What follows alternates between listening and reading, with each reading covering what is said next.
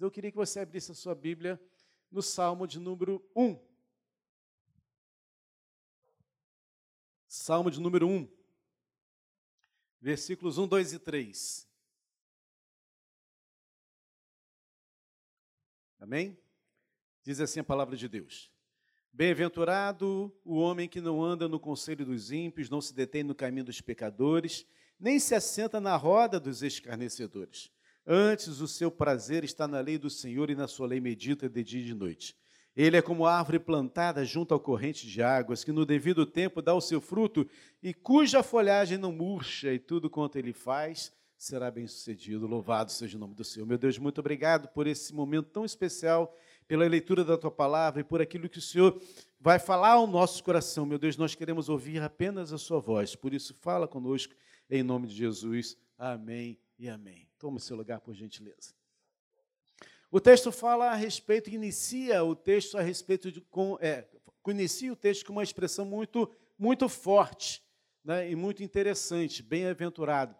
Bem-aventurado é a expressão que a Bíblia traz para nós quando quer dizer, olha assim, você será muito feliz. Pensa numa pessoa feliz, pastor Fabiano, né? um camarada que extrapola essa alegria, né? Não quero nem saber o que ele pensa depois de em casa, quando chega, bota a cabeça no travesseiro. O que ele mostra para a gente, porque todos nós temos os nossos momentos, às vezes, de. Né, eu tenho meu TPC, né, a Lília tem o TPM, eu tenho meu TPC. TPC é atenção pré-conta. Todo dia 10 são as contas mais caras que eu pago lá no consultório. Né?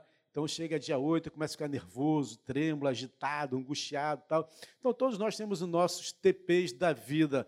Mas o que a Bíblia vem falando para nós é que existe um projeto de Deus para a nossa vida. Eu acho isso muito interessante.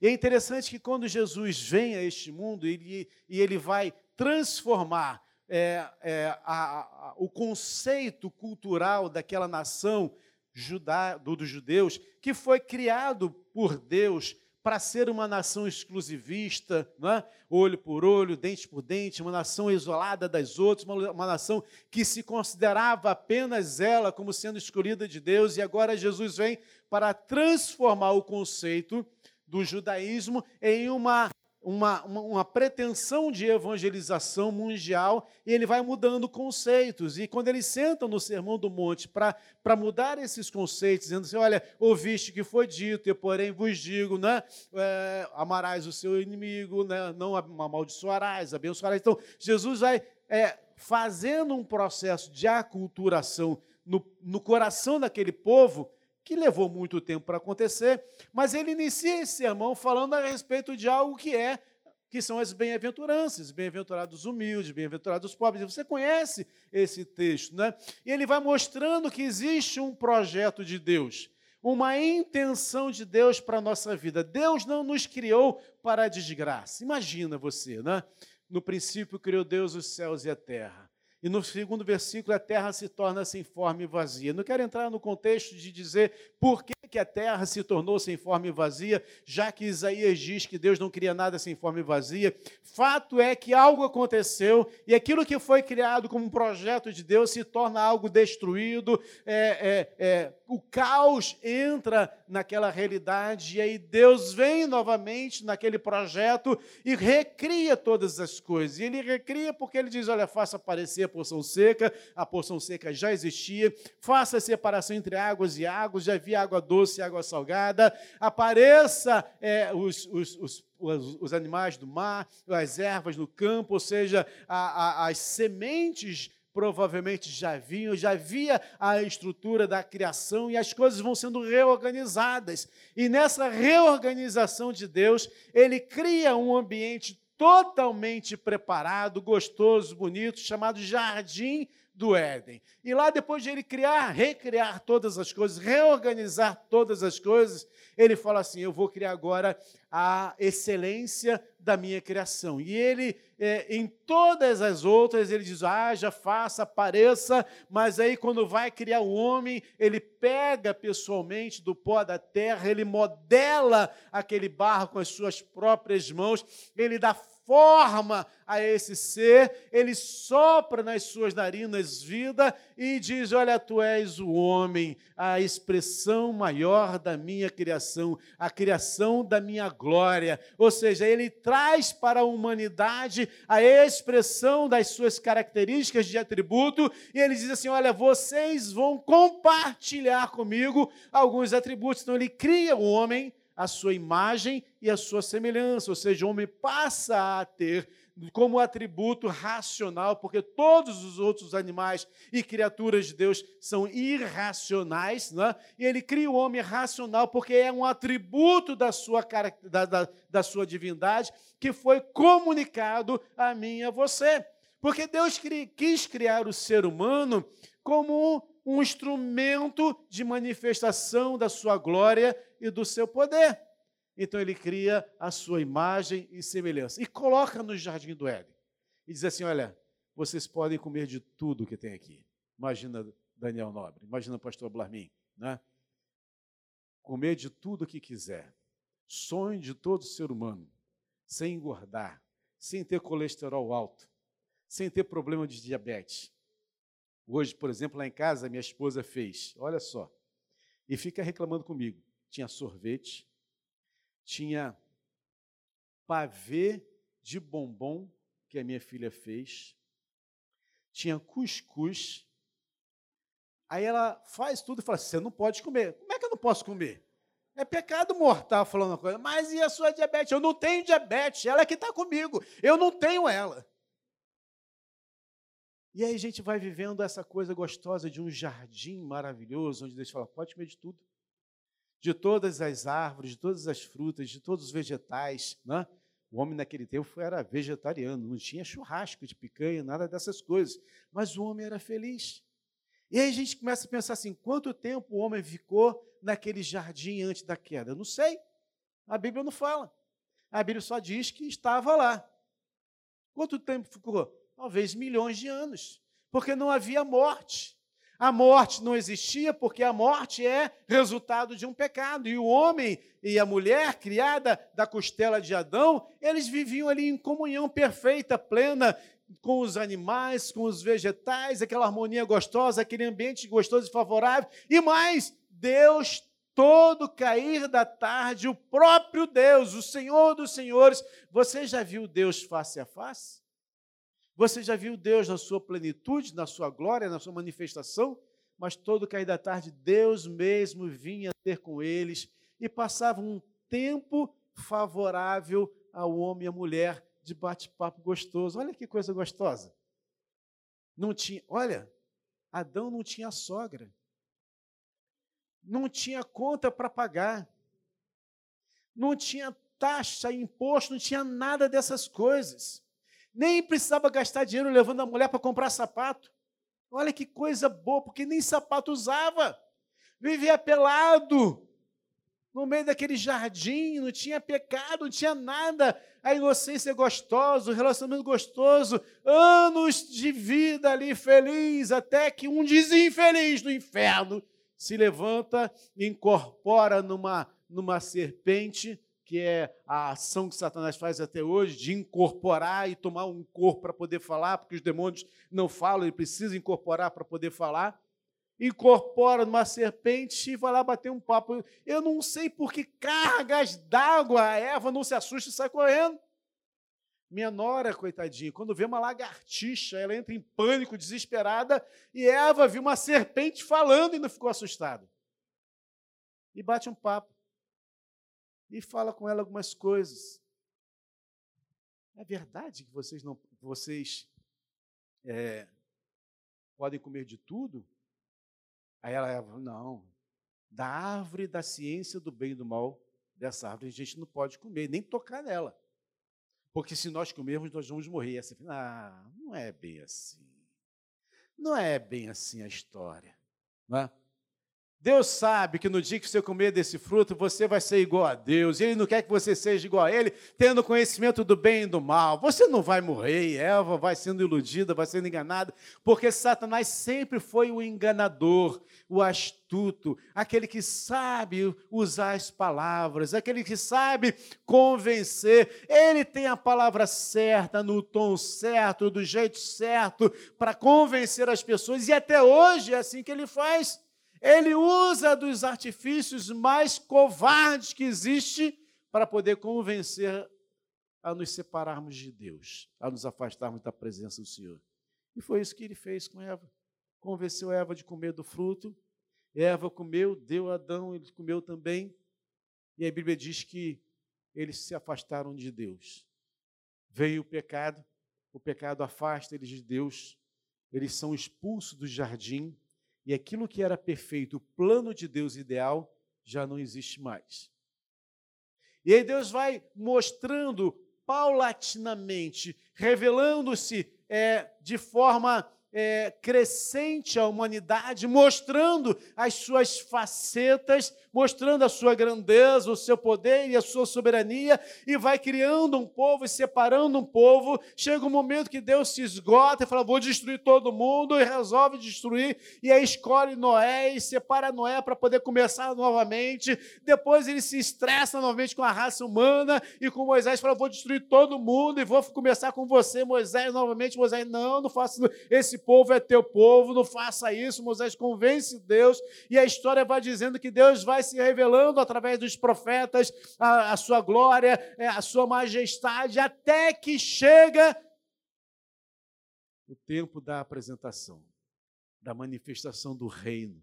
E aí Jesus vem a este mundo mostrando a sua glória. A Bíblia diz que ele se esvazia da sua glória, assume a forma de homem e como homem obediente até a morte e morte de cruz. E ele faz um processo de, de transformação do pensamento, das ideias, das, das, das ideologias né, que haviam naquele tempo, dizendo: olha, o meu reino chegou, mas o meu reino não é deste mundo. Eu tenho para você algo muito mais especial. E Deus vai revelando um novo projeto de reconstrução aquilo que havia sido criado inicialmente por Deus e que foi destruído por Satanás e agora é recriado novamente por Deus como um projeto de Deus para mim e para você, porque o objetivo de Deus é tirar-nos do lamaçal do pecado e nos transportarmos para o reino do Filho do seu amor. Ou seja, o ato primário de Deus de trazer uma humanidade num jardim maravilhoso, onde havia plena comunhão e felicidade constante, este continua sendo o projeto de Deus, porque lá na frente nós vemos que isso vai, vai se manifestar. E aí, quando todas as coisas passarem, novo céu, nova terra, onde não haverá mais choro, ranger de dentes, tristeza, agonia, decepções. Não haverá nada, não, nada mais dessas coisas, porque lá na frente o projeto de Deus vai acontecer novamente.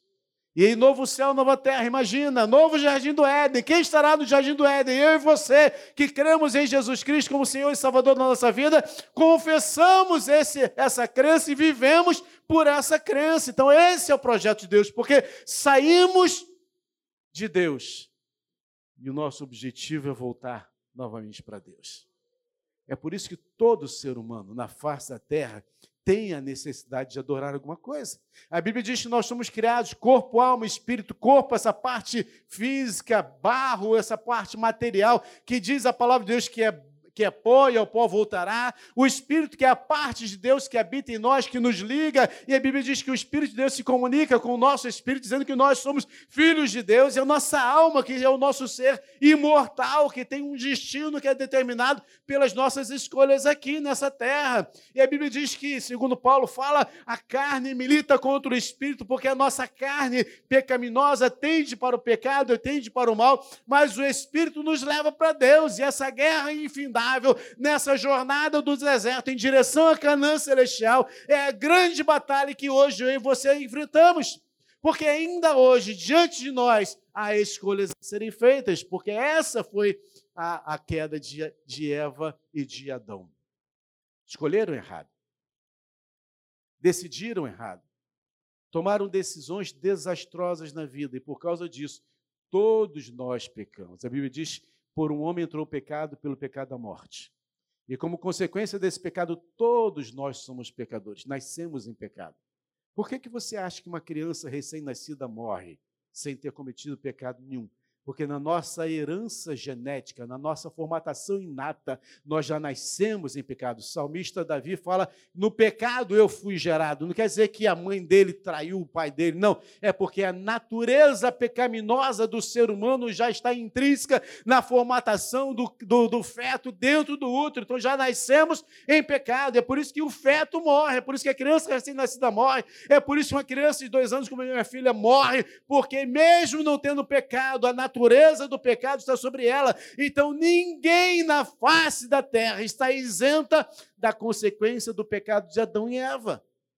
Fato é que isso é inerente a cada um de nós. Também é fato que Deus veio proporcionar para mim e para você um meio de escape, um meio de salvação, e a salvação é Jesus Cristo, o nosso Senhor, e essa escolha é determinante da nossa da nossa natureza, daquilo que nós vamos ser. Porque se não escolhermos Cristo, somos filhos das trevas, condenados ao inferno. Mas se escolhermos Jesus, passamos a ser filhos da luz, enxertados na videira, filhos de Deus, herdeiro com Cristo Jesus das bênçãos eternas do Pai Celestial. Olha que coisa maravilhosa.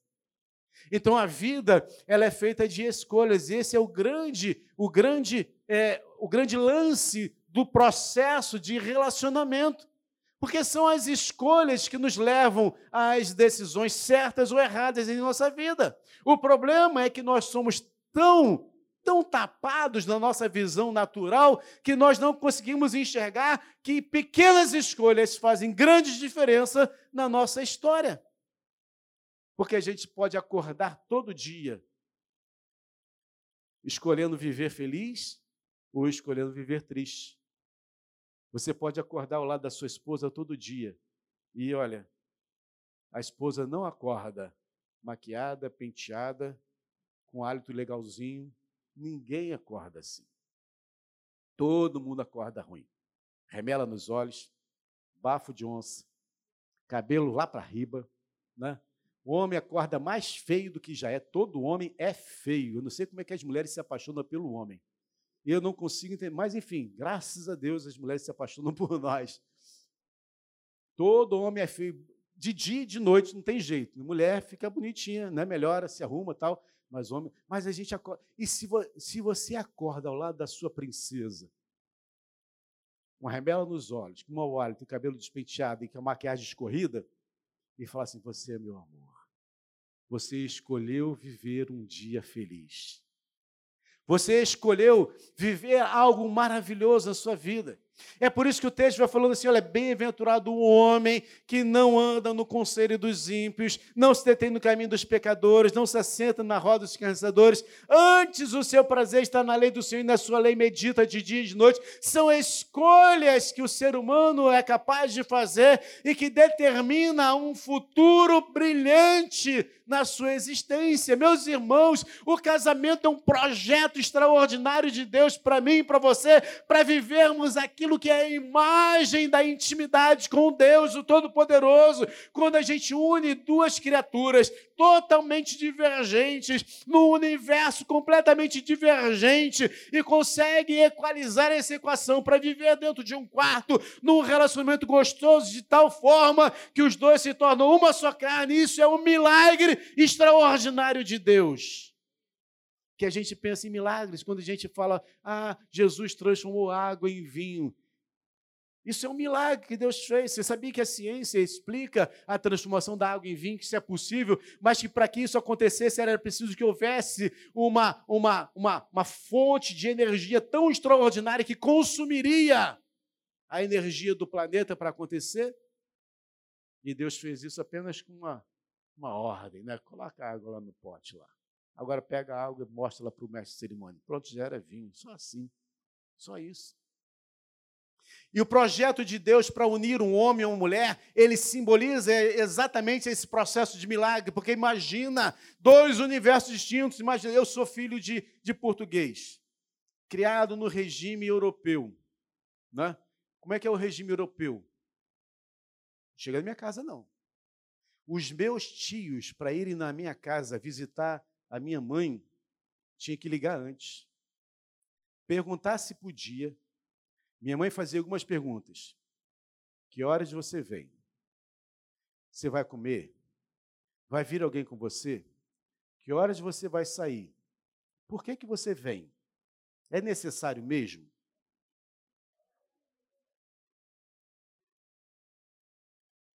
Eu criava cachorro na casa do vizinho. Eu criava pintinho na casa do vizinho. Eu brincava na casa do vizinho, na minha casa, não podia fazer nada. Nunca levei um amigo na minha casa, não podia fazer essas coisas. O europeu é assim, né? Fechadíssimo. Primo da Lília foi para Portugal trabalhar. Chegou lá e conseguiu um emprego, aí fez uma amizade no emprego, falou, chegou sábado e falou assim: vou lá visitar meu amigo. Bateu na casa do amigo, o amigo abriu, o que, que houve? O que você veio fazer aqui? Não vim te, te visitar, conversar. Eu te chamei. Ele ficou em depressão. Ele ligou para a gente, desesperado. Falei, calma, é assim mesmo, fica tranquilo. Regime europeu. E minha esposa? filha de, é, neta de pastor assembleiano, lá na roça. Minha sogra, desde os sete anos, cozinha em caldeirão. Chegava a caravana de surpresa na casa. Né? Aquela porteira aberta. Um dia eu estava lá almoçando, eu era namorado ainda, almoçando e tal, e foi entrando gente na casa da minha sogra. Eu falei, verdadeira casa de sogra, né?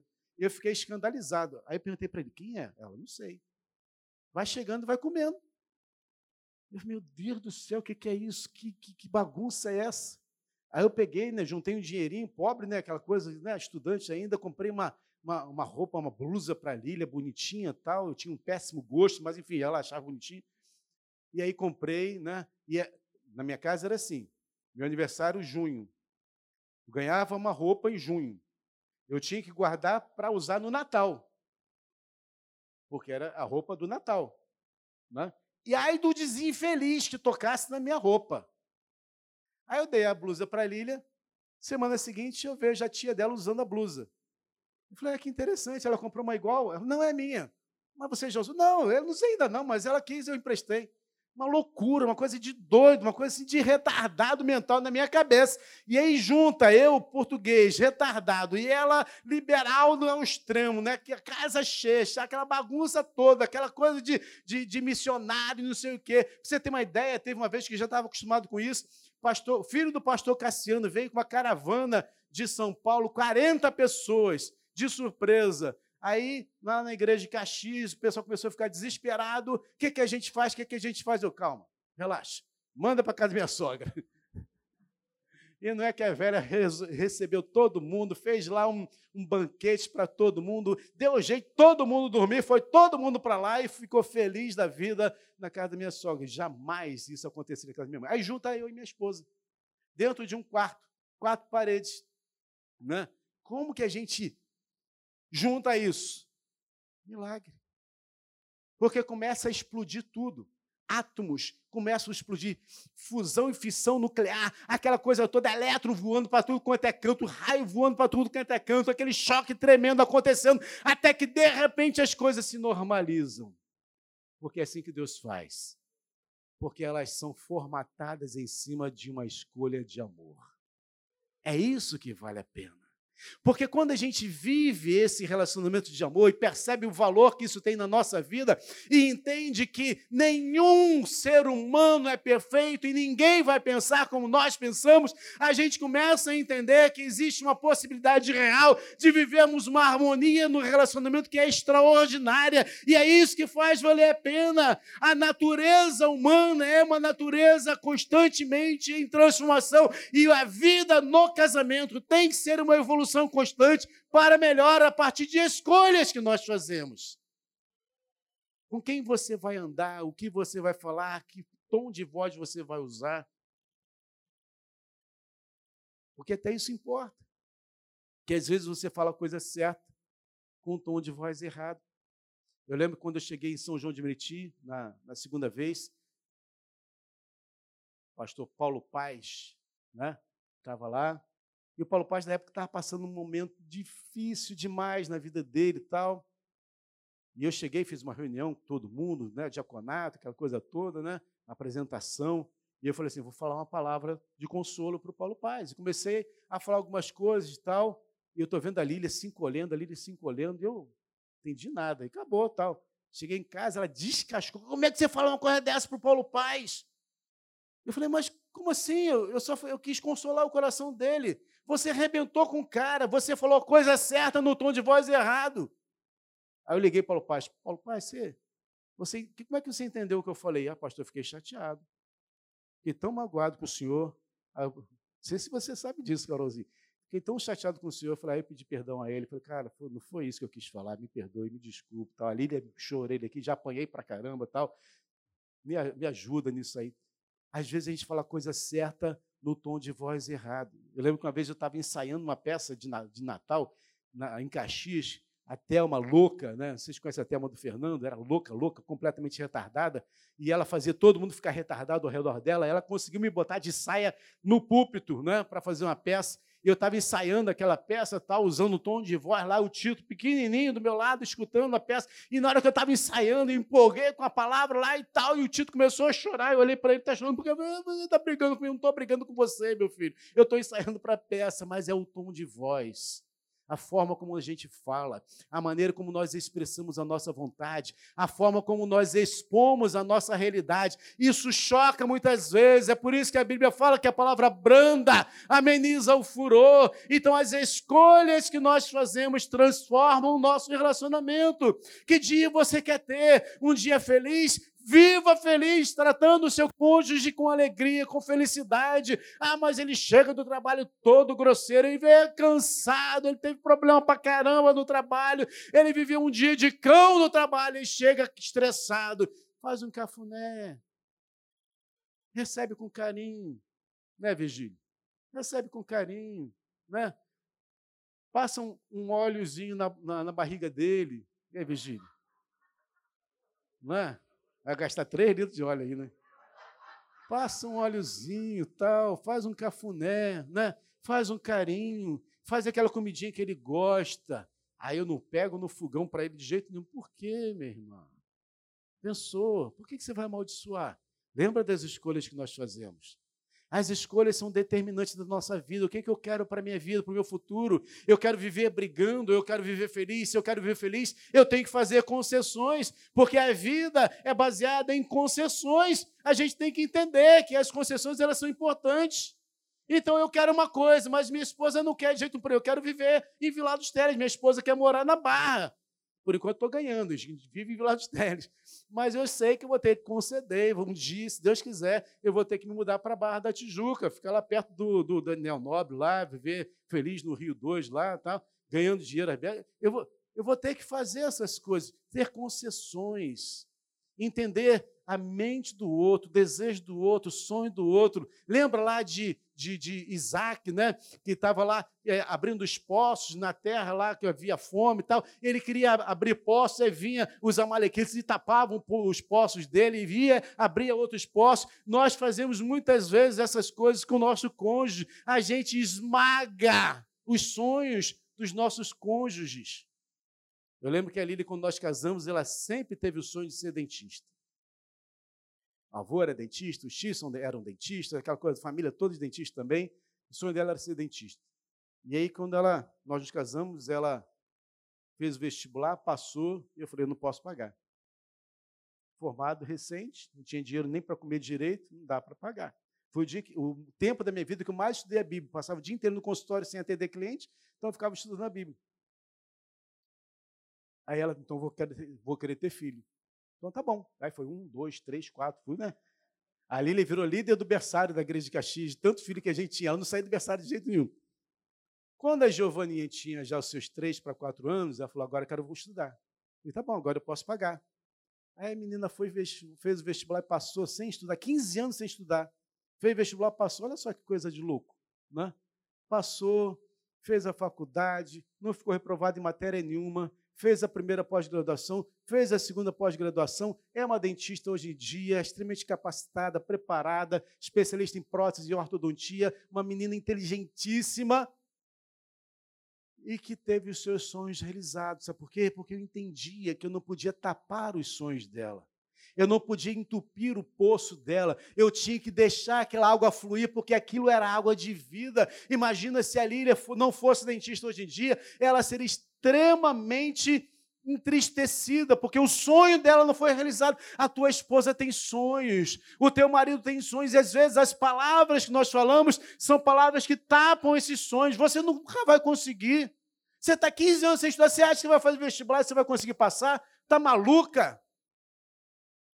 Eu conheço um casal que a menina, a esposa, estava aprendendo a dirigir, tirou a carteira, graças a Deus, depois de uma luta, e aí, na primeira vez que estava dirigindo o carro, o marido do lado, ela fez uma pequena barbeiragemzinha. Ela jogou o carro em cima do ônibus. Não apresentou assim. Não. E o cara virou para ela: Você está maluca? Você quer me matar, sua retardada? Assim, nesse tom, ela me contou. Nunca mais ela pegou no volante. Nunca mais. Já tem anos. Tem mais de 20 anos nunca mais teve coragem de pegar no volante. Ah, não, eu vou matar meu marido.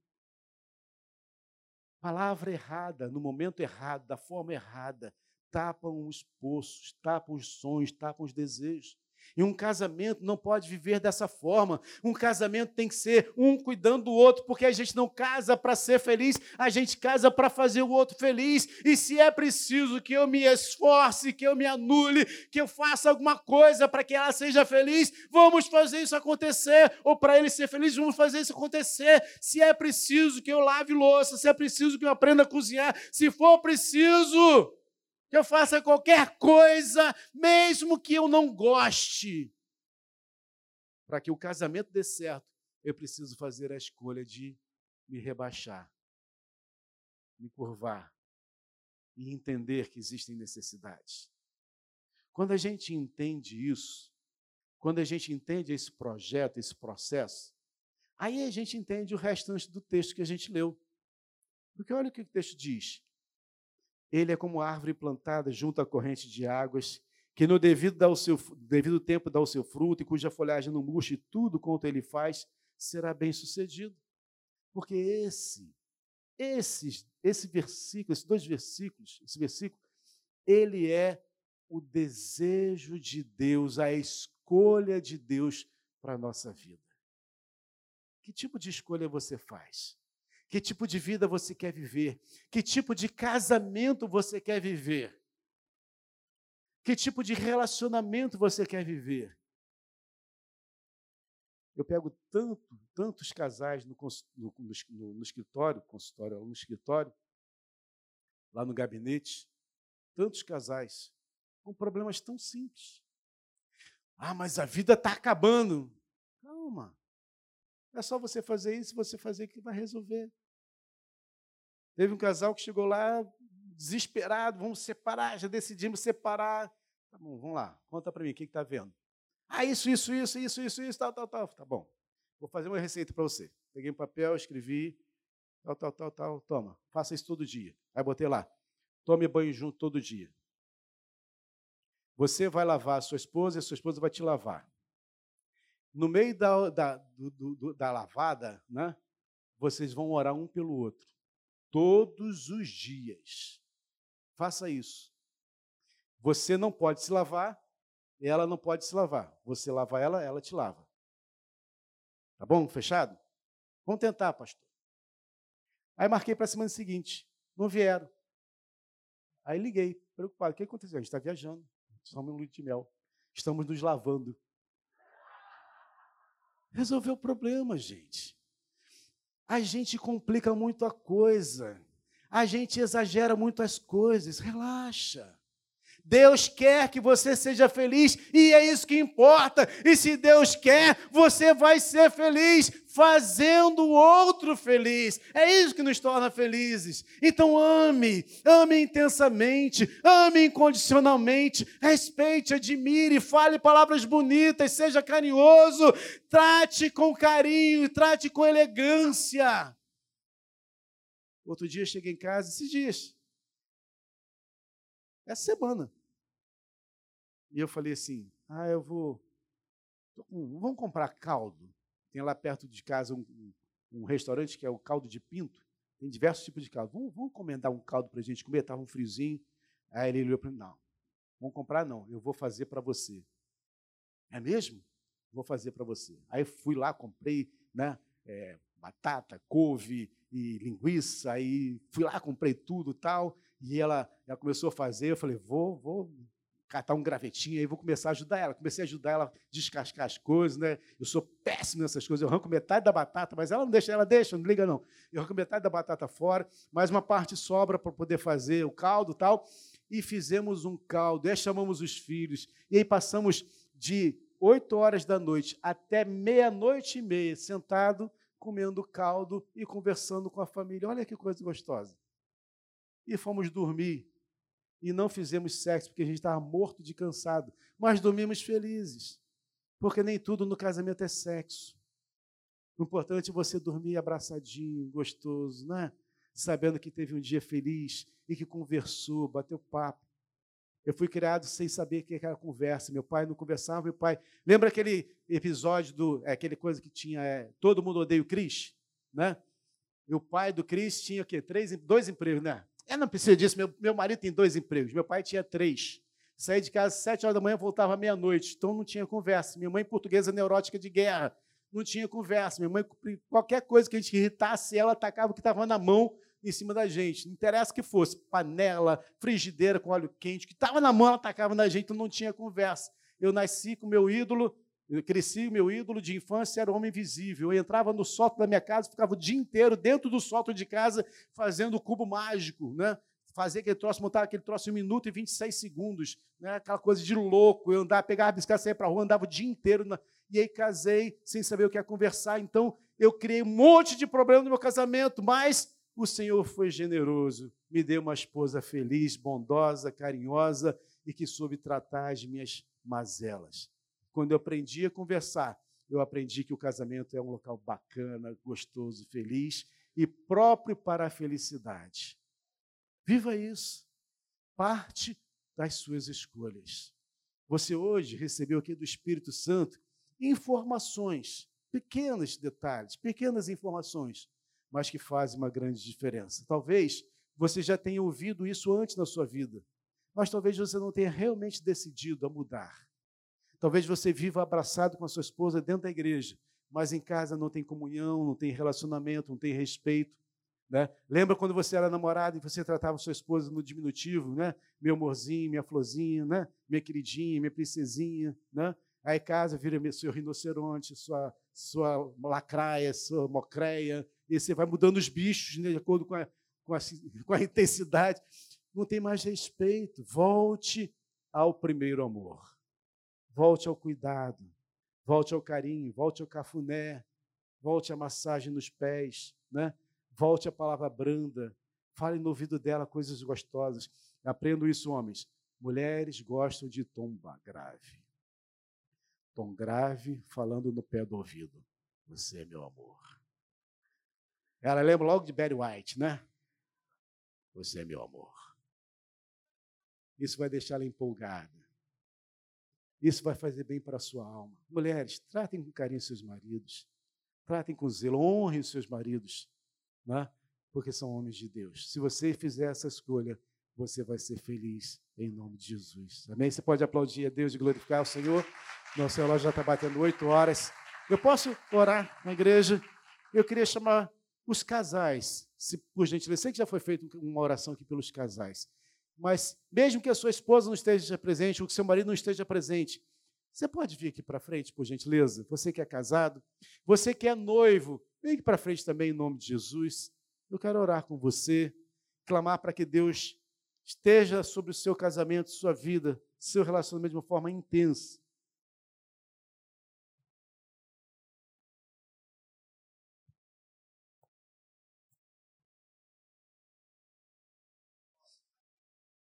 Fica aí, fica aí que vai acontecer coisa boa agora. Guilherme. Toca uma música romântica aí, Guilherme.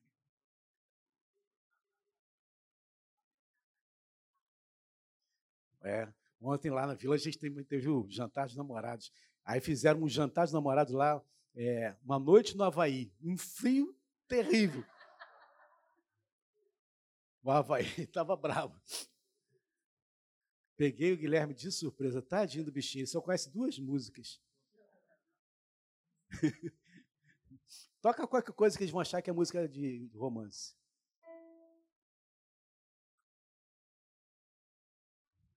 Isso. Fica de frente para sua esposa. Se você está sozinho, pensa na sua esposa.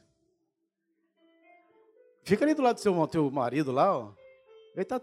Ah, merece não, né? Fez coisa errada hoje, né? É. Tá bom. O teclado hoje é a esposa dele. Tá bom.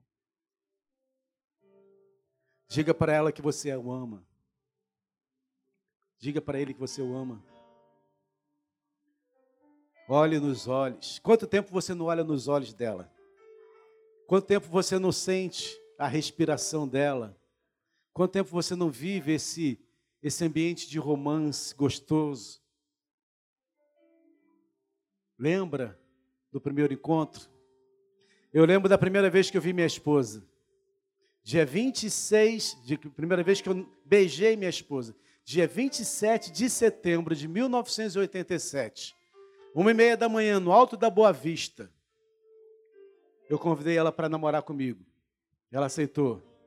Eu lembro da textura dos seus lábios. Eu lembro do hálito dela. Eu lembro do penteado que ela estava usando, da maquiagem, do, do vestido que ela estava vestindo. Eu lembro do abraço dela. Lembra disso? Lembra da primeira vez? Lembra do primeiro carinho, do primeiro afago? do primeiro momento que vocês se olharam. Lembra do primeiro amor? Diga para ela assim: Minha querida, eu te amo tanto. Quero viver contigo todos os dias da minha vida. Diga para ele assim: Meu amor, eu te amo tanto. Eu quero viver com você todos os dias da minha vida. Senhor amado, nós oramos agora pelos teus filhos, Pai que nesse ato simbólico tão, tão pequenininho, traduz, Pai amado, o sentimento e o desejo do teu coração na vida dos casamentos. Podem haver aqui algumas dificuldades, alguns casamentos que estão passando por algumas lutas, Pai. Mas é o Senhor que traz a bênção nas vidas.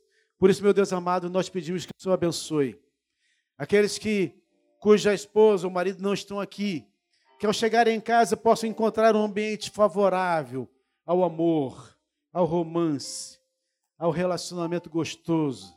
Em nome de Jesus, abençoe essas casas, essas vidas. Alguns começando agora a vida de casamento, de casamento, outros já com vários anos na estrada.